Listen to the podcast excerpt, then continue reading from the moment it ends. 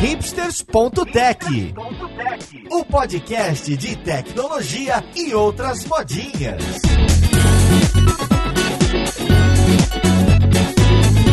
Olá, caríssimo ouvinte, seja muito bem-vindo a mais um episódio do seu podcast favorito. Meu nome é Paulo Silveira, esse aqui é o hipsters.tech e hoje a gente está continuando a nossa série do Hipsters Tech Guide. A gente vai mostrar para você que sempre quis saber de Clean Code, o porquê de que isso existe, um pouquinho da história e como que a gente trabalha quais são essas boas práticas que as pessoas chamam atenção e cobram aí até em entrevista de emprego. Então vamos lá, podcast, ver com quem que a gente vai conversar.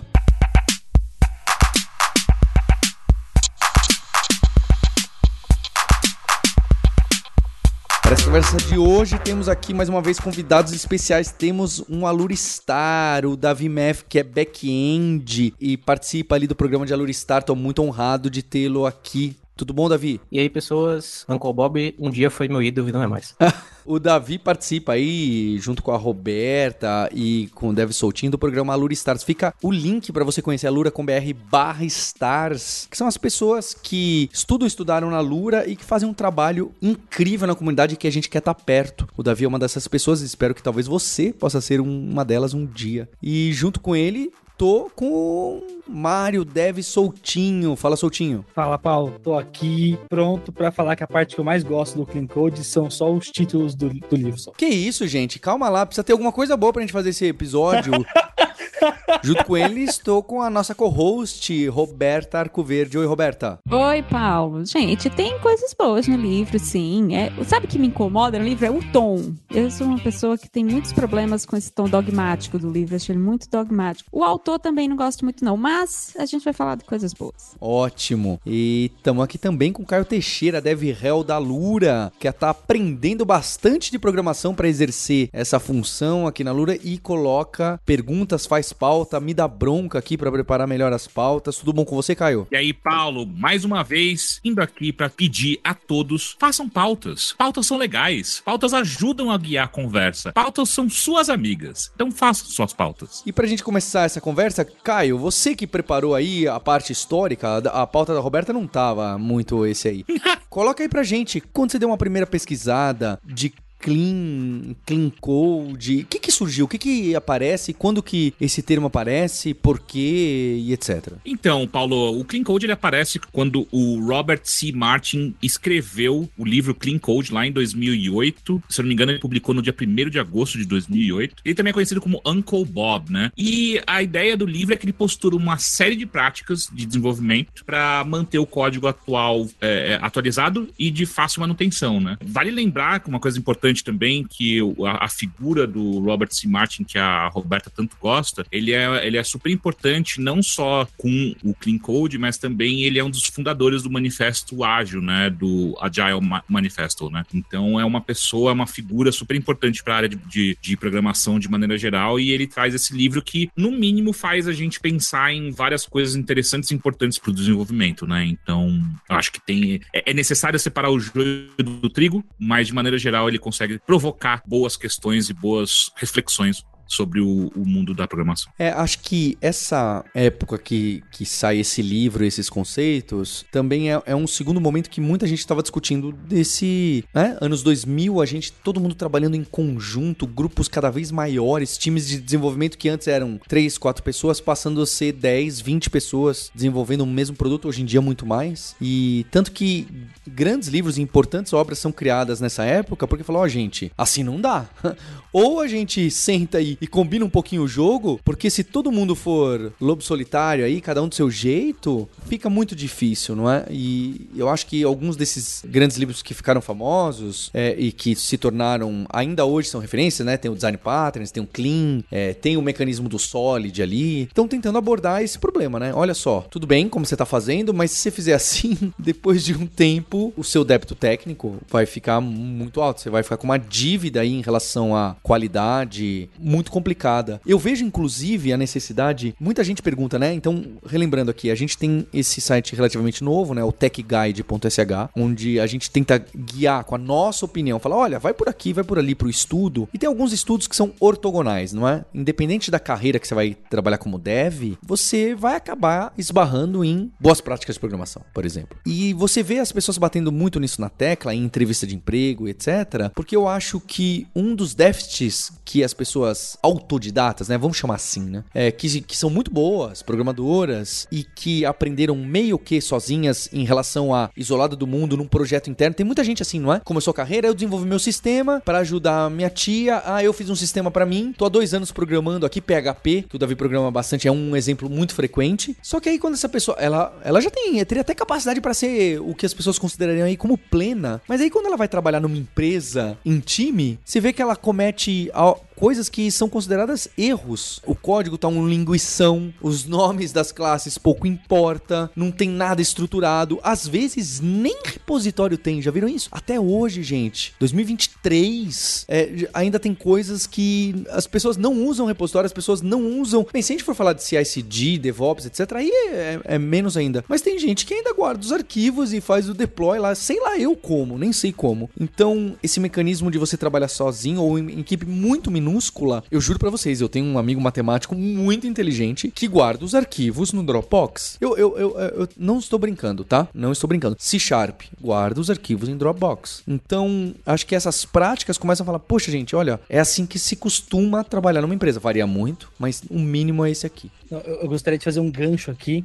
que eu gravei um vídeo exatamente sobre isso e o link dele vai estar aqui na descrição, que é sobre o mínimo que você precisa ter de setup para começar essas coisas aí. Li o Clean Code primeira vez, justamente quando eu tava nesse exato cenário que você citou, trabalhando num lugar onde todo mundo meio que tinha que se virar, é, não tinha muita gente trabalhando junto, mas era o projeto numa pasta local ali, não tinha muita prática, era um monte de linguição de código, você dava um jeito mágico de botar as coisas no ar. E acho que o que mais pega é que chega um momento que você, das duas uma, ou você abraça o caos e você vive com isso, ou você começa a se questionar, pô, realmente, será que tudo no mundo é feito desse jeito que eu tô fazendo aqui? O Clean Code especificamente, de fato, né, como o Caio colocou, foi lançado aí em 2008, uma época em que vários outros livros de boas práticas também estavam sendo lançados, em que alguns já existiam há mais de 10, 15, 20 anos até. Então você tem o Design Patterns, o Refactoring, você tem o Code Complete, por exemplo, do McConnell, que é basicamente um clean code, só que maior, mais complexo, com muito mais informação. Então, qual, por que que de todos esses livros hoje a gente fala tão mais do clean, code, do, do clean code, inclusive mais do que do refactoring, né, que é um sucesso de indústria de academia? Eu acho que porque o Uncle Bob, o grande trunfo dele nesse livro foi colocar as coisas numa linguagem que são fáceis mesmo para quem tá nesse estágio de início de carreira que o Paulo colocou e que o Mário colocou. Mesmo se você não sabe muito sobre programação, você consegue entender algumas das regras e boas práticas que o Uncle Bob estabelece no Clean Code, ainda que elas, muitas delas sejam requentadas de obras anteriores, inclusive dele mesmo, né? Ele tem uma obra anterior de práticas e de agilidade e tal, que ele também, é, onde ele introduz Solid, por exemplo, e aqui no, no Clean Code ele só relembra, né, Solid, mas o, o, o que faz com que o Clean Code seja um livro muito mais acessível, na minha opinião, para programadores menos experientes, é que ele ignora uma das regras mais universais da programação, que é o depende. A gente sabe com mais experiência, com mais anos como desenvolvedoras, que algumas coisas sempre dependem do contexto, né? Por isso que é tão difícil dar uh, conselho com relação à arquitetura, por exemplo. Ah, eu deveria usar aqui uma fila com mensageria ou eu deveria usar um banco relacional para fazer isso? Depende, sempre depende, né? O que é, é correto, mas não deixa de ser chato. E também não facilita nada para quem tá aprendendo. O Uncle Bob, ele, ele subverte essa lógica e ele taca dogmatismo no livro dele. ele fala: não, olha só, métodos não podem ter mais do que três argumentos, ponto. Não pode. Se o seu método tem mais do que três argumentos, ele tá fazendo coisa demais, você não é profissional e esse código é uma merda, né? É assim que ele escreve. é assim que ele escreve. Então, é o cowboy code. Mas é, é, outra, outro dos dogmas, né? Métodos não podem ter argumento de, é, de output, né? Output arg.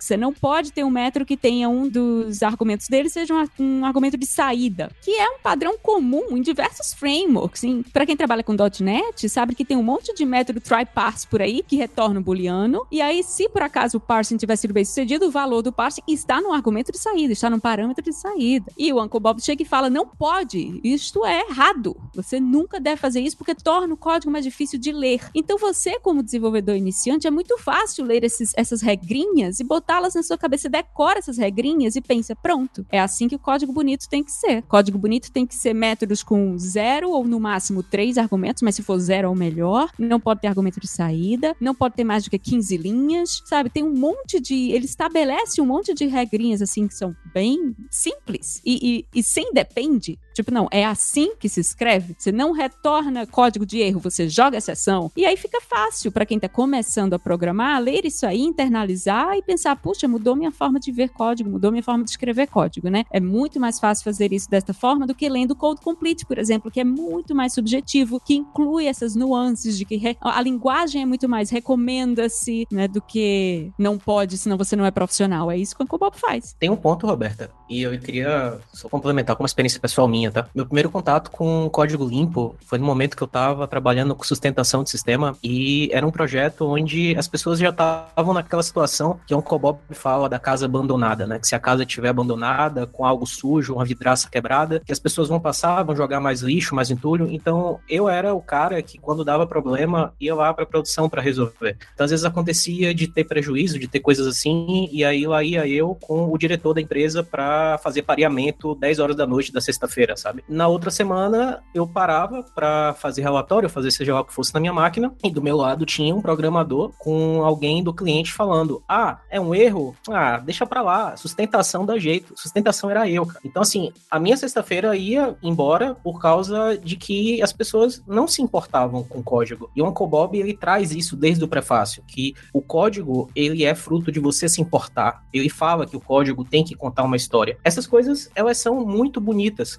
Só que toda e qualquer luta corre um risco muito grande, que é ser alienada. Tem um desenho chamado Rick and Morty. Em um dos episódios, você tem lá mostrando a rotina dos Ricks e a luta deles, e um dos Ricks briga e etc. E no final, a luta daquele Rick por melhores qualidades, seja lá o que fosse, foi alienada e foi transformada num produto. Então, uma coisa que eu percebo no Uncle Bob hoje é que o código limpo, ele foi meio que alienado e as causas que ele traz, elas foram deturpadas do contexto. Se você pega a lei de Conway, que fala que a qualidade do software reflete em parte a estrutura da organização, então eu acho injusto por parte do Uncle Bob colocar toda a responsabilidade pelo código ser zoado e você fazer um bingo lá na página de anti-pattern da Wikipedia, né? Você pega, faz, ah, bingo, ah, culpa é do programador. Porque se você interpreta direito, você chega a essa conclusão e ela é muito injusta e ingrata. Pelo menos a minha opinião ela é bem pequena um ponto só que eu acho interessante, do, inclusive do que a Roberta estava falando, que sobre esses dogmas, né, que, que o Uncle Bob coloca, que me lembrou muito ensino fundamental, né? Você aprende, quando você é criança, é, matemática, principalmente, matemática exatas de maneira geral, você aprende muito de maneira dogmática, né? Você não aprende que você pode resolver vários problemas com, de várias maneiras diferentes, né? Você primeiro aprende, tipo, ah, então agora você vai ter que aprender a fazer binômio de Newton. E aí vai ser três meses de binômio de Newton que tudo se resume binômio, binômio de Newton, né? E aí, para alguém que é um martelo, tudo é prego, né? Então tudo se resolve com o binômio de Newton durante aquele momento. Mas, de certa maneira, é uma, é uma forma de você ensinar as pessoas, né? Tipo, ah, se você fizer isso, se você aprender bem a fazer isso, com mais experiência você consegue abstrair melhor, consegue procurar outras, outras coisas. Não sou eu tentando defender o Uncle Bob, mas me parece que ele foge meio que por essa tangente, sabe? De uh, deixa eu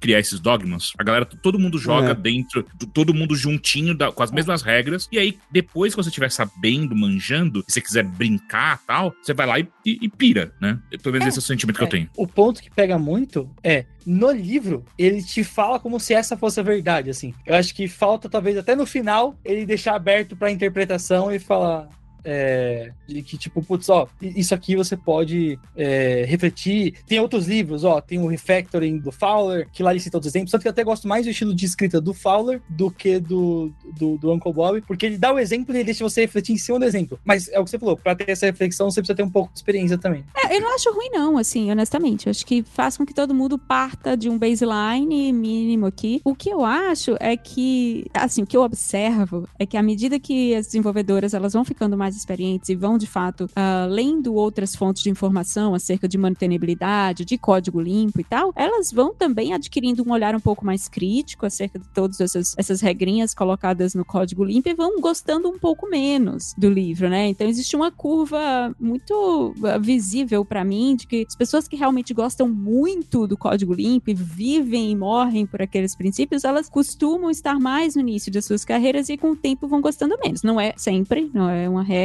mas de forma geral, eu acho benéfico isso, sabe? Eu acho que o, o livro trouxe pacto benéfico para a indústria, de nem que seja de começar a falar sobre isso de uma forma mais generalizada, porque pouquíssimas pessoas que eu conhecia lá em 2008 já tinham lido o Code Complete, por exemplo, do McConnell, que é um livro super denso, ou até o Design Patterns era um pouco mais famoso, mas também não era uma coisa tão disseminada como o Código Limpo é, sabe? Ele alcançou um público, ele alcançou a indústria de desenvolvimento de uma forma que não, eu não observei esses outros livros alcançarem. Eu acho isso positivo, né? Só que eu acho também positivo que a gente comece, então, depois de um tempo, passar a questionar: será que todo método com quatro argumentos e não três necessariamente torna o código mais difícil de manter? Necessariamente é um problema que precisa ser priorizado e removido? Será que necessariamente se eu trabalho numa base de código que tem uma área do código que não foi, que não tem teste, que não é 100% de cobertura de teste, isso significa que eu não sou profissional, que eu sou um cirurgião que não lava a mão antes de fazer a cirurgia, que é uma das analogias que ele faz, né? Porque isso também traz angústia, pelo menos me trazia. Sim. Nessa época eu lembro que eu trabalhava por acaso numa base de código que não era 100% testada e eu, eu ficava o tempo todo me questionando, eu não sou profissional, então. O Uncle Bob falou que eu não sou, então não devo ser mesmo, porque eu tô aqui desenvolvendo código, entregando valor, entregando funcionalidade, mas não, não fiz o diabo do teste, né? Então alguma coisa há de errado com essa minha prática. E essa, talvez essa seja a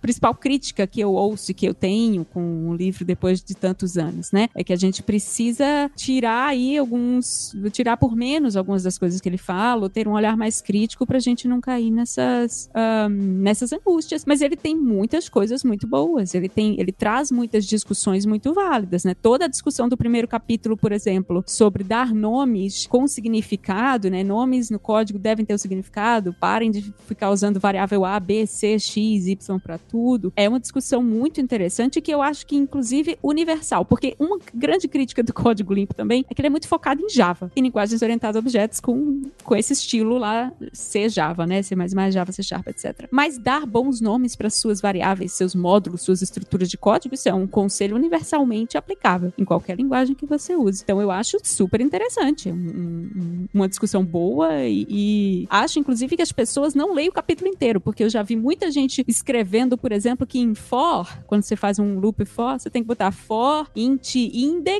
porque i, i não é um bom nome para variável, porque só tem uma letra. Eu digo, gente, não, ele fala no capítulo que as exceções são índices em loops. Então vamos, por favor, ler o capítulo inteiro antes de ficar chamando todo i de índice, todo j de índice interior por aí, porque esses nomes são muito piores do que i e j. O exemplo que a Roberta deu é incrível, porque esse médico ele teve um fim de vida tosco. Então ele tentou fazer o certo, mas justamente por isso ele foi tido como louco. Enfim, tem uma matéria da BBC muito boa sobre ele. Tipo assim, os outros colegas dele saíam do necrotério com um pedaço de tripa pelo corpo para ir fazer parto, fazer cirurgia, e ele tinha um cuidado de lavar a mão. Então o cara foi tratado que nem um sei lá, uma pessoa à margem da sociedade, uma pessoa que não era bem desejada. Eu acho que as discussões que ele faz sobre o código contar uma história é algo que mudou a minha carreira, mudou a minha visão do que é codificar. Eu acho que hoje eu não codifico para um produto. Eu sei que tem um produto, que tem uma pessoa responsável, mas hoje eu tenho ciência de que o código que eu produzo, na verdade, é um texto que vai ser lido por outras pessoas, que as minhas variáveis, elas têm que definir o que tem dentro delas, as minhas variáveis, elas têm que falar qual o objetivo delas. Esse conceito é importante. Essa parte semântica que a Roberta acabou de trazer, para mim é o ouro do livro. Não tem nada melhor do que isso. Na época que eu tive contato com isso, eu tinha contato com arquivos de 20 mil linhas, onde as variáveis eram dólar A, que recebia dólar C, e lá na frente aparecia um dólar D, sabe? Isso 20 mil linhas, assim, de vez. Então, essa coisa de dar o, a importância para os nomes foi algo que para mim foi quase que uma catarse, porque minha vida era um inferno aqui na Terra por causa dos nomes. Mas a questão do Uncle Bob que me incomoda hoje é que ele basicamente coloca toda a culpa pelo caos na mão da equipe técnica, tá ligado? E não é bem assim. Você não pode simplesmente dizer que o desenvolvedor tem que ter o mesmo fim de carreira desse médico, que foi tratado como louco e se deu muito mal. O desenvolvedor não pode ser a pessoa que vai tomar tomar toda essa porrada, sabe? Eu acho que não é nem um pouco sadio, nem saudável. Eu já passei por situações assim, garanto que não é.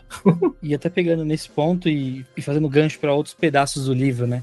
Eu acho que essa parte de variáveis e de tratar o seu código como contar uma história é um ponto que eu acho que pega bastante e acaba refletindo até na forma como a gente vai lidar com funções, né? Então, o Roberto falou do lance de, pô, tem que ter três argumentos ali. Mais três argumentos tá errado. Mas quando você para pra pegar para funções, uma coisa que me despertou foi parar para olhar a linguagem que eu tô trabalhando. Então, por exemplo, quando eu tô trabalhando com JavaScript, a própria API da linguagem sempre usa, por não ter tipos, né? Usa has, usa is, usa algum, algum prefixo ali, né, no, no, nome do método, que dá uma dica do que, que ele tá fazendo ali. E às vezes eu pego código de linguagem que tem tipagem, que a galera não faz isso. E eu sempre dou esse feedback, que a galera curte, e quando eu passo a reflexão, a pessoa começa a curtir juntos e fala, pô, realmente, é, se eu prestar mais atenção na forma como eu tô escrevendo os nomes, tentar deixar esse nome um pouco mais descritivo, tentar dar mais contexto para ele, acaba sendo algo que soma. E quando você tá no começo da carreira, é muito difícil, eu acho, você criar a, até a base, né? Porque quem já tá mais tempo fala, ah, você pode procurar código open source e tentar aprender. Ah, você pode tentar praticar código, mas quem tá começando não tem bagagem. A pessoa não sabe onde ela pode olhar. Ela não consegue abrir um repositório no GitHub e se predispor a olhar tudo. Ela tem medo, ela tem receio. Tem um negócio na cabeça da pessoa que tá começando que impede ela de fazer muita coisa. E eu acho que a forma como ele traz ajuda a pessoa a conseguir pensar primeiro na cabeça dela para começar a ver diferente em outro lugar. E aí, se a pessoa tiver um senso crítico ali, né, começar a partir para se questionar. Outro ponto que, que pega essa parte de função é o lance dos comentários, né? Esse é um dogma. Esse, assim, deve ter gente que tem tatuado isso na testa, assim. Ah,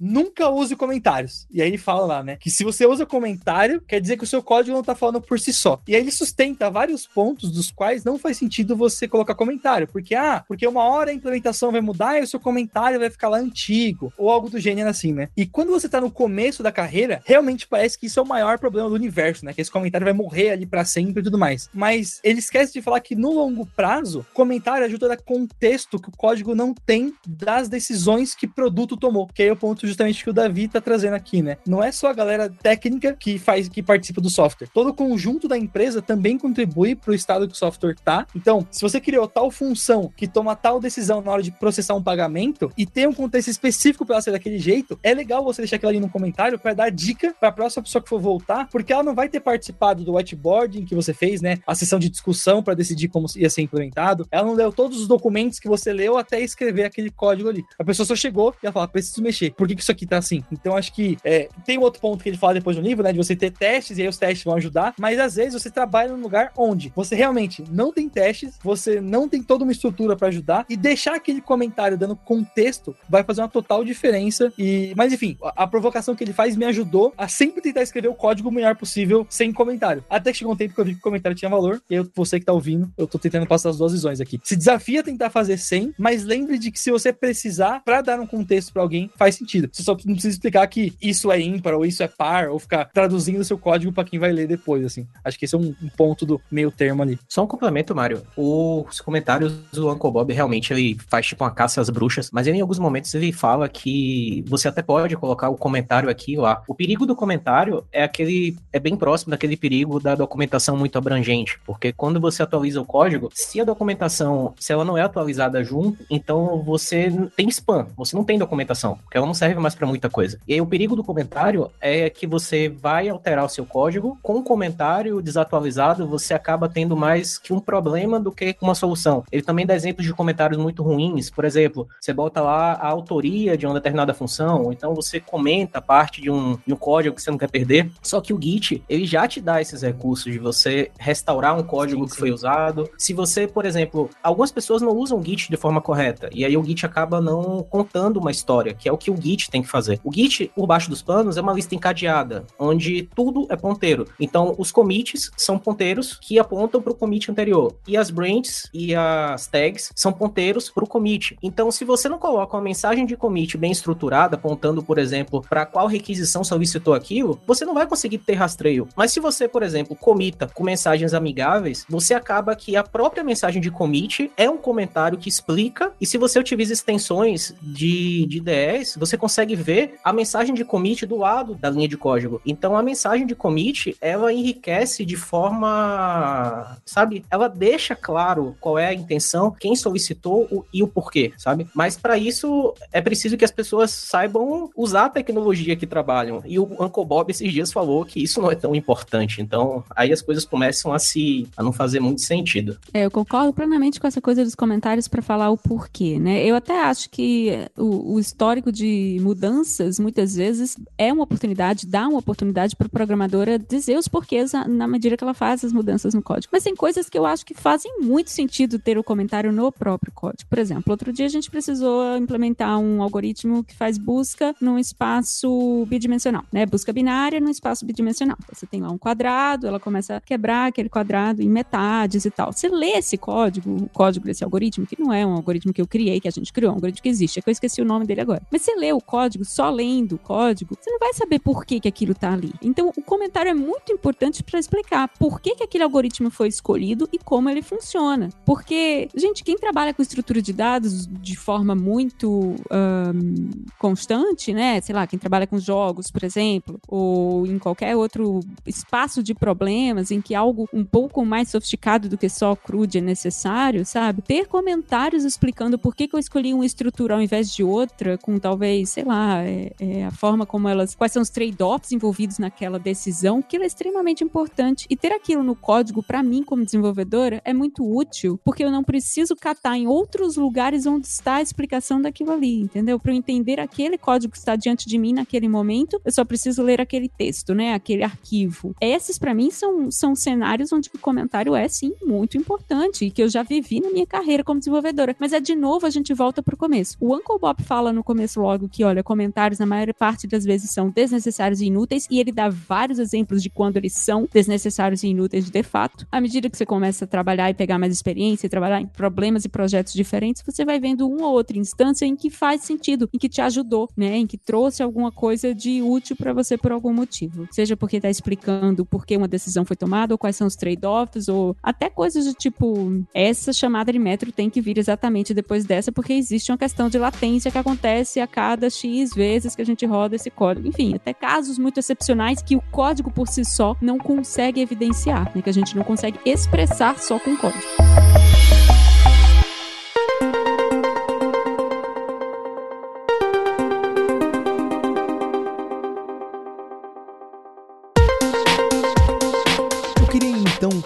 Desses tópicos e capítulos que vocês gostam bastante, que o Davi gosta, que o Mário gosta, que a Roberta gosta. E entendo perfeitamente, é curioso isso, a Roberta colocou bem, porque quando a gente tá começando a programar, talvez você ter regras super fechadas até ajuda, né? Porque realmente você tem um método que tem 12 argumentos, 99,9% das vezes não faz sentido algum. Mas como a Roberta colocou, tem vezes que faz, tem vezes que é um, é um caso tão esdrúxulo. Olha, 12, 12 eu já teria minha... Eu tô querendo ser dramático para fazer meu ponto. Você vê como o livro tem alguma razão, né? Tem um número ali que a partir daquele número, pô, isso aí é uma coisa muito estranha, né? Ficar mexendo em argumentos, você recebe um monte de argumento e ficar alterando o valor para fora daqueles argumentos o tempo todo, é, é, gera aqueles efeitos colaterais super difíceis de documentar, de você entender uma função, etc. Mas eu prefiro realmente a, a abordagem de outros livros, a escrita, só as frases, né? Que nem o Effective Java, em que, ou mesmo o Design Patterns, né? Que ele fala, prefira isso do que aquilo, né? É, prefira métodos com menos argumentos do que com mais. Não quer dizer que nunca tenha mais. Só que quando a gente tá começando na carreira, como o próprio Davi disse, né? Poxa, tem que usar variáveis com nomes que fazem sentido? Atenção, use variáveis que façam sentido. Ponto. Quando a gente tá no começo da carreira, receber esse direcionamento é importante. É claro que depois que a gente ganha um pouco mais de experiência, se aprofunda, a gente fala, não, pera lá, tem aqui, tem detalhes, tem casos, tem legado, tem linguagens diferentes, tem paradigmas completamente diferentes e assim por diante. Aí a gente abre e se liberta um pouco dessas regras. Né? Acho que é um bom. O Roberto colocou bem aqui. Então eu queria saber quais são essas regras, regras ou diretivas, vai? Eu prefiro que sejam diretivas, que vem nesse livro do Clean Code que vocês gostam muito, que nem as que vocês já citaram aí, não é? é métodos e funções não com excesso de argumentos, sem alterar o valor para fora, né? Daqueles objetos, variáveis, variáveis que tenham classes, métodos que tenham nomes significativos. A Roberta deu um exemplo, né? Contador, você não vai ficar é, variável int contador do loop interno. E, e você que tá me ouvindo e tem mais experiência pode estar tá dando risada disso. Mas isso acontece. Tem gente novata que escreve variável contador do loop interno do método 1. Tem, falei porque já vi. É, não. E escreve pensando que tá escrevendo código limpo, né? Tá seguindo a regra do Uncle Bob. Exatamente. Fala, não, porque aqui tá mais fácil de ler. Fala, não, você atrapalhou. Porque se fosse I, todo mundo saberia o que é. Quando você escreveu assim, aí que piorou, aí que ficou difícil de ler. É curioso, né? Então demora um pouquinho esse traquejo, não é? Que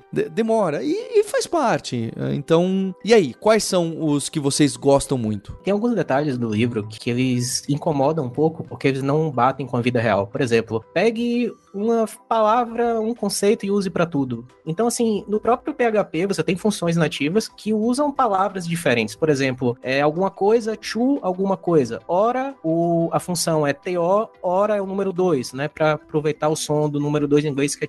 Então, a, a, as próprias tecnologias não seguem isso tão à risca. Mas tem algo que eu gosto no, no Uncle Bob, apesar desse descolamento com a realidade, que é ele trazer para discussão a importância da gente lembrar que somos pessoas e que programar, na verdade, é uma atividade coletiva, uma atividade de grupo. Tanto é que ele traz para discussão coisas que eu só vi ele falar. Nomes de variáveis devem ser nomes pronunciáveis para poder facilitar a comunicação entre as pessoas envolvidas. Então, assim, esse tipo de coisa eu acho incrível. O Solid tem o L, que é o princípio de substituição de Wiskov, que aquele L, ele tem um pouco de empatia. Você se preocupar com o Wiskov é você se preocupar com as pessoas que estão consumindo a API que você desenvolveu. E o Uncle Bob traz essa coisa da empatia de forma explícita e não uma interpretação como foi a minha de Wiskov, sabe? O que eu mais gosto nele é essa tentativa de trazer o código para um nível mais humano e não somente de, de uma linguagem técnica no nível de, de Tannenbaum, sabe? Algo difícil que somente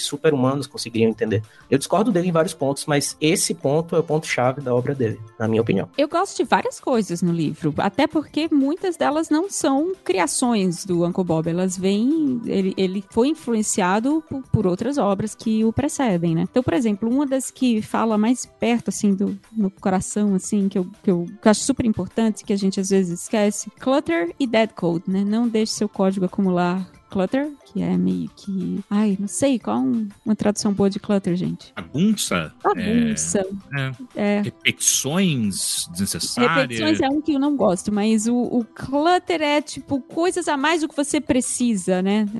Mais coisas no código do que de fato é necessário. E o dead code tá muito correlacionado com isso, que é código que nunca é executado. E eu gosto muito dessas duas porque nós, como desenvolvedores, a gente tem uma tendência de tentar tornar o nosso código mais genérico possível, né? Na maioria das vezes especialmente também num nível ali intermediário de experiência. A gente adora desenvolver frameworks, né? Eu já falei isso várias vezes. Todo programador adora desenvolver framework. É uma coisa que todo mundo vai reusar. Aí você não gosta de usar o framework dos outros, mas você adora escrever o seu. E isso tem muito a ver com tentar deixar seu código cada vez mais reusável. E aí você vai ver no frigir dos ovos, você só usa aquela implementação daquela interface uma vez, por exemplo. Ou você escreveu um método que não é chamado em lugar nenhum, que ninguém chama. Ou você escreveu um, um caso a mais lá no seu switch que também nunca é chamado, nunca é executado. Ou você está desenvolvendo uma ferramenta de linha de comando e você coloca três, quatro flags de configuração adicionais que também nunca ninguém usa. E aquele código está lá. Isso tem pode ser extrapolado até para funcionalidades. Quantas funcionalidades do sistema que vocês estão desenvolvendo, que vocês estão mantendo agora, são usadas nunca ou muito raramente pelos seus usuários e ainda assim vocês precisam investir tempo mantendo, testando, compilando aquele código ali, né? Então essa coisa de ter cuidado com um código morto, com um código que de fato nunca é executado, seja porque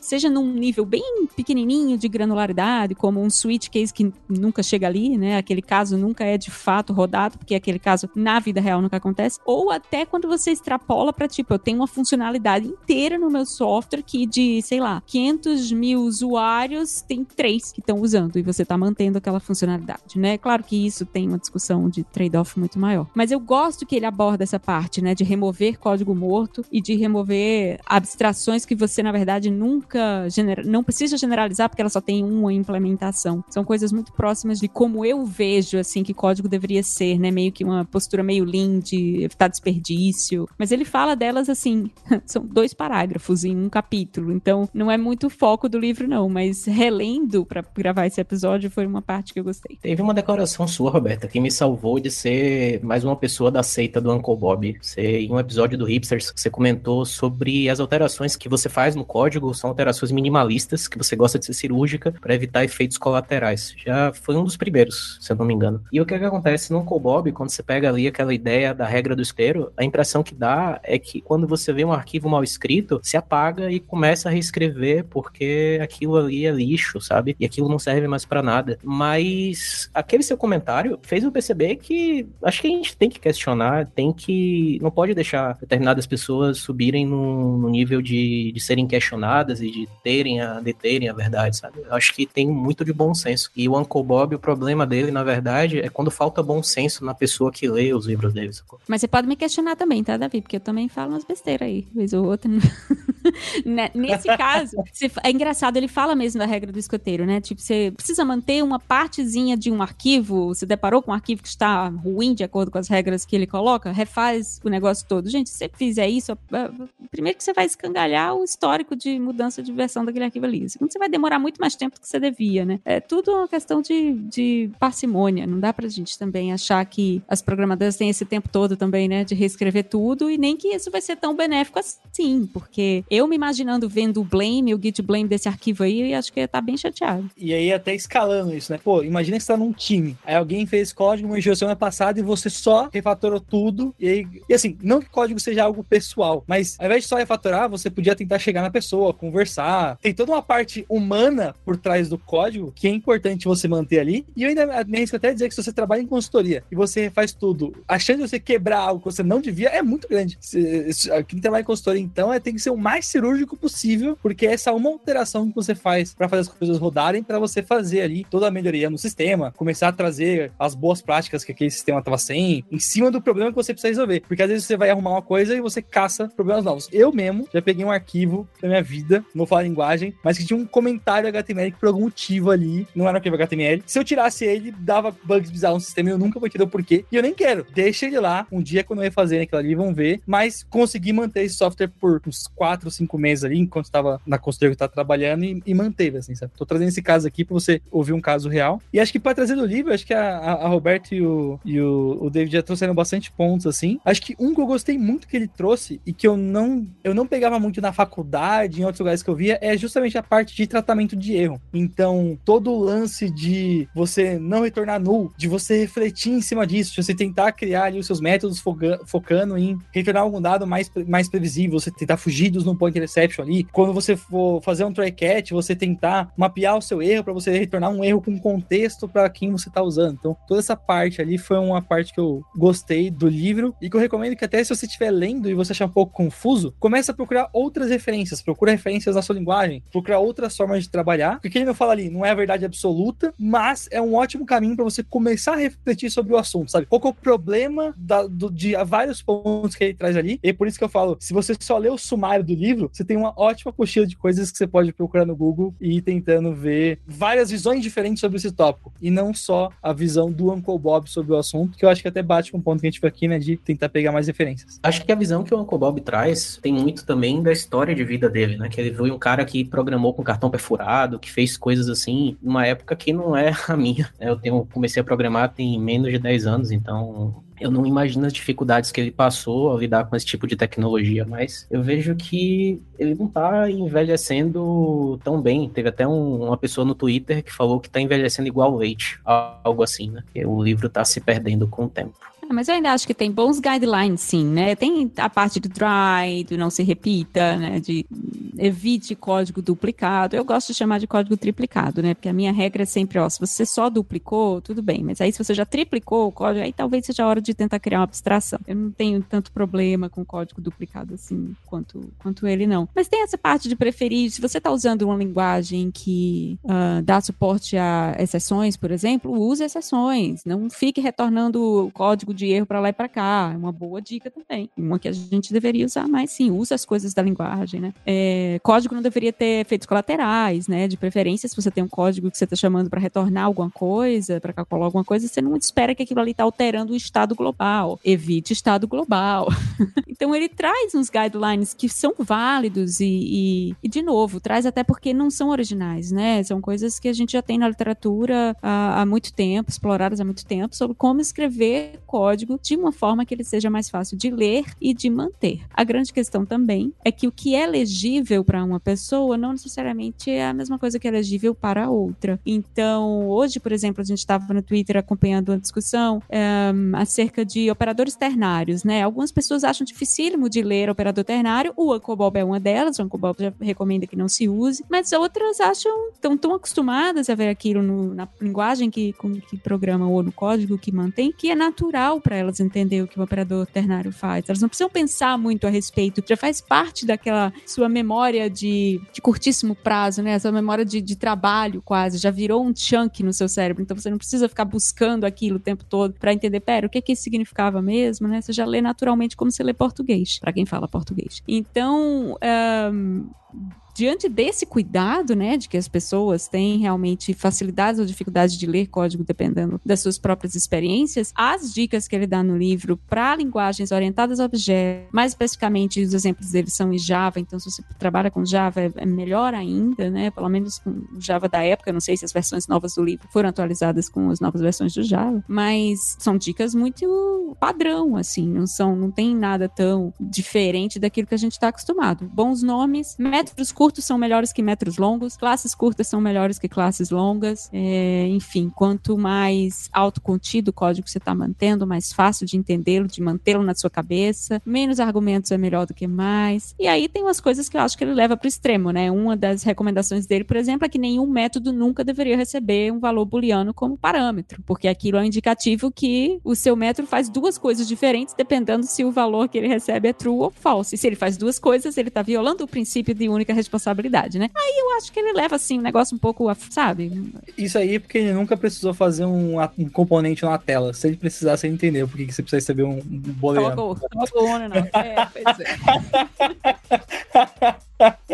ai, ai. Ô, ô Roberta, eu, eu, gosto de todos os pontos que você trouxe, e acho que até um ponto para somar em cima do que você tá trazendo é: presta atenção que a Roberta trouxe frases curtas e nomes das boas práticas, né? Eu acho que realmente é, isso fecha muito o tchan do, do, livro mesmo. Tipo, é você conseguir sintetizar numa frase o que seria isso. Claro, tem o lance do depende por, por trás aí, mas fica mais fácil se você agrupar essas coisas e, sei lá, colar post-its no seu monitor e tentar prestar atenção na hora que você vai rodar uma análise. Tá, esse código, eu tô recebendo uma coisa? Não. Ele tá muito longo? Não. Eu tô não sei o que, sabe? Você tentar criar essa, essa memória muscular ali enquanto tá aprendendo no, no começo da carreira. E uma coisa, o Go, ele não tem try catch, todo o código em Go é sujo, não é limpo. Pois é, essa é uma das críticas comuns ao livro, né? Que ela foca mesmo em linguagens orientadas a objetos com uh, tratamento de exceção, enfim. É, é, não, é uma, não é um livro necessariamente completo para qualquer tipo de paradigma ou de linguagem. Algumas regras, entretanto, são mais universais, né? Como a gente falou no começo, a regra de dar bons nomes, é, nomes semânticos para suas variáveis, classes, métodos módulos é importante, mas realmente, jogue exceções ao invés de retornar código de erro é o tipo de, de recomendação que para uma programadora Go não faz sentido. Mas é que tá, código limpo, você só tira bom proveito se você interpretar de um determinado jeito. É um livro que depende de quem tá lendo para ser bom bom ou não. E isso que é uma coisa que eu acho estranho no livro. Inclusive, falando, pegando esse gancho do, do Davi, que eu acho que é super relevante, eu queria tentar, de alguma maneira, resumir pro, pro nosso, pro nosso, nosso ouvinte, se vocês, a nossa banca, olha pro Clean Code hoje em dia e fala, é, é um bom livro para começar, é um bom livro para você que tá iniciando ou não, tem coisas mais legais para você ir atrás, porque invariavelmente Clean Code se tornou um, um, um substantivo muito normal, né, hoje na, na, na, programação, né? Todo mundo usa, todo mundo fala. O, o Soutinho até levantou que em algumas entrevistas isso é levantado, é, é testado, né? O que, que fica para vocês que estão o tempo inteiro lidando com isso? Vale? Não vale?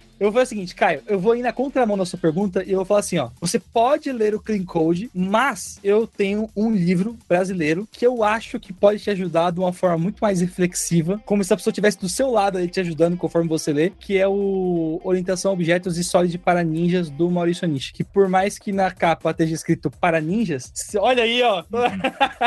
As pessoas você... não estão vendo no, no áudio, mas a gente tá gravando com câmera e o Davi levantou que ele tem esse livro do Maurício Anish, que inclusive, fazendo uma propaganda póstuma do nosso Dev Leaders, quem participou do grande evento que a gente fez aqui na Lura viu que o Anish estava como um dos nossos palestrantes, inclusive falando sobre o Clean Code. E eu queria até abrir aqui o livro rápido para ver se eu consigo chegar no, no sumário, né? Mas o, o que eu acho mais legal do Anish é que, ao invés de tentar criar dogmas para você seguir, ele tenta criar meio que reflexões. Então, conforme você vai lendo, ele vai te trazendo: olha esse código. Esse código faz isso aqui. E se eu quisesse adicionar agora uma busca no estoque, eu poderia botar aqui, eu poderia botar ali. E ele começa a tentar dar nomes para as coisas. E isso eu acho muito mágico o jeito que ele dá. Ele contextualiza muito bem o que, que é o papel do controller numa aplicação, o que, que é o papel do objeto que você está tendo ali, como que você pode refletir um pouco sobre o, o, o, o quão consistente está ou não o nome que você está dando pro código que está ali dentro. Então, eu acho que diferente de só falar, faça isso, não faça isso, ele vai te construindo na cabeça um pensamento que não te dá uma resposta, mas ele faz você aprender no processo, assim. Então, ele abre margem para você testar depois e ao longo da sua jornada e lembrando de vários trechos do livro e com certeza muito vídeo no meu canal, muita coisa que eu fiz é baseado em muita coisa que eu vi do, do livro dele, assim, depois que eu li foi um livro de de águas e ele é super curtinho, bem mais curtinho que o Clean Code. Cara, o exemplo que ele dá não foi nem no livro, foi no episódio do Hipsters que ele participou sobre o princípio de Liskov. É surreal, velho. Aquilo ali é pra gente burra que nem eu entender, tá ligado? Ele não usa orientação objeto, não. Ele pega o seguinte, ó, se o método ou função retorna um número inteiro, ele não pode passar a retornar números apenas pares, ele pode passar a retornar números fracionários também. Você só pode expandir o retorno, você não pode diminuir o escopo. E tipo assim, ele não usou orientação objeto e explicou, tá ligado? Normalmente, quando a pessoa tá falando de coisas com nomes estrangeiros, coisas que estão no nível de abstração mais alto, normalmente a pessoa explica de um jeito meio que para fazer o ego dela ficar inflado, pra ela se sentir inteligente, etc. E, e, ele não tem isso, cara. Ele fala de um jeito que qualquer pessoa entende, tá ligado? Às vezes a pessoa nem entende muito de programação ela consegue entender o que é Liskov,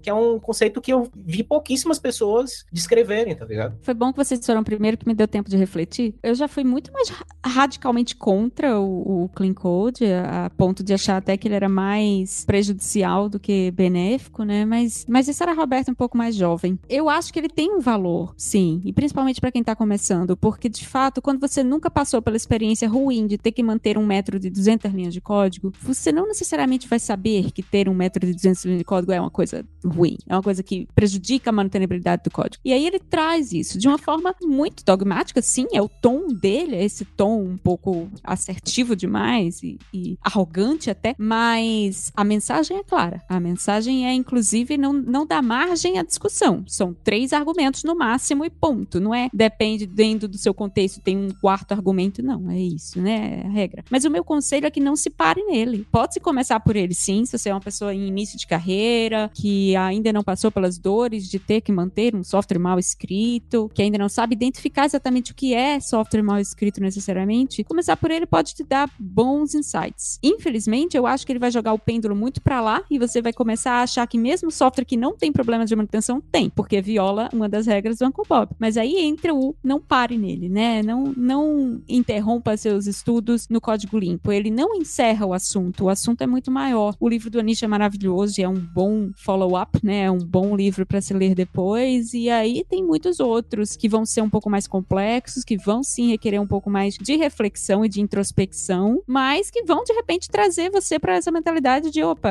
não é tudo tão preto no branco assim. As coisas têm nuances e tem contextos em que elas podem funcionar ou não, né? Você consegue ter esse conhecimento mesmo sem ter tanta experiência, né? Que você pode ler para aprender as coisas, você não precisa só passar por elas para aprender, né? É para isso que serve a nossa intenção de incentivar essa busca por educação. Então eu diria que para quem tá começando, Caio, eu, eu não não mais diria nem compre, nem leia, não. Compra sim, lê sim, até para você poder ter uma opinião e comparar com a nossa aqui nesse podcast depois. Mas não para nele, né? Tem muitos outros, muitas outras obras importantes, relevantes, interessantes na literatura, inclusive em português, que você pode usar para ir complementando e ampliando sua visão das coisas. Havia algum ponto? Eu acho que é importante você discordar do Uncle Bob Bob, da Roberta, de mim, do Paulo e do Mário, tá ligado? Um monte de suas opiniões. Leia, galera. Exatamente. E, e tenha personalidade, tá ligado? E acima de tudo, se divirta, velho. Porque tecnologia é massa, a gente ganha dinheiro, faz tudo, mas se não se diverte um pouco, cara, se não faz aquele loop maroto que pergunta o nome, fala uma palavra feia, se fala o nome errado, tá ligado? Se você não faz assim um desafio ou outro, a parada perde a graça. E se você só faz comer verdades de alguém, a coisa se torna extremamente chata e sem sal, sacou? É, eu acho que esse é um, um recado importante, Davi, acho que eu, o, o outro nome polêmico, aí o Fábio Akita sempre coloca isso também, olha, não vem me colocar como guru achando que se tinha um vídeo meu aqui, eu vou te dar a resposta de como ensinar, como ganhar dinheiro, como vai ter carreira, como ser feliz, porque eu tô dando aqui uma opinião, vá procurar você outras opiniões e tome sua decisão final, não é? É claro que muito no começo da carreira, a gente é um pouco, a gente tem essa vontade, não é? De olhar pra uma pessoa e falar, peraí, eu vou seguir tudo que essa pessoa vai falando, porque aí sim vai dar certo, porque a gente tá buscando um guia aí da programação para não errar. Acho que o techguide.sh também tem essa ideia. Ali a gente tá dando uma opinião do que, que a gente considera interessante para a carreira de front-end React, para a carreira de PHP Laravel, para a carreira de inteligência artificial e, e, etc. Mas é o como a gente enxerga o mercado, como que a gente enxerga o que, que a gente vai criar de conteúdo aqui, seja em podcast, seja para os alunos e alunas. Não vai ser uma resposta única e certeira. Ninguém tem esse intuito aqui, é, é essa ousadia Tá? Então acho que é a mesma coisa que o Clean Code. Talvez ele tenha tido a ousadia, mas o que a gente quer passar para você, ouvinte, é justo essa. A gente gosta de maioria absoluta das coisas que estão lá, é, saiba colocar crítica, saiba falar o veja bem. É que realmente no comecinho da carreira, se você pegar logo o cliente e falar, não, vou fazer tudo. Ah, tá me ofendendo porque eu fazia justo do jeito que ele tá criticando, não é? E é normal também, quando a gente tá muito no começo, a gente escreve código feio, código linguiça, código misturado, variáveis horrorosas, tudo o imperativo, que é uma, um mecanismo um pouco mais fácil da gente pensar quando a gente está sozinho, quando somos os únicos responsáveis pelo nosso próprio código. Não? É? A partir do momento que existe uma segunda pessoa, não precisa nem de time de cinco, tá? Existe uma segunda pessoa, é uma ordem de magnitude onde esse tipo de dicas, de diretivas, acabam se tornando fundamentais. Caso contrário, vai virar uma maluquice seu repositório se você já tinha um repositório. PPC, PPT, pendrive para cá, pendrive para lá. Exatamente.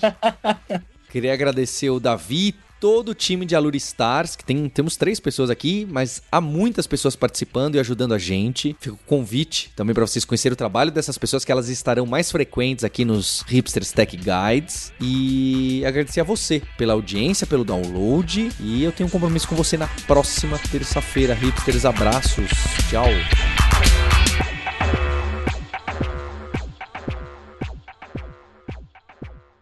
Se você já tem um caminho na carreira de tecnologia e está trabalhando com liderança, está trabalhando com gestão de time, ou como tech lead, ou tem muito interesse nessas carreiras onde são envolvidas também outras habilidades, o evento Dev Leaders Conference vai acontecer dia 11 de agosto. Se você entrar lá no devleaders.com.br, você vai ver todas as informações desse evento que acontece em São Paulo, que é a segunda edição, que a Alura tá tocando e a gente já tem palestrantes incríveis. Mais ainda, é um ambiente para você trocar ideias sobre gestão, sobre lideranças e sobre todas as outras carreiras que estão em volta do desenvolvimento de software. Eu te espero lá no DevLeaders.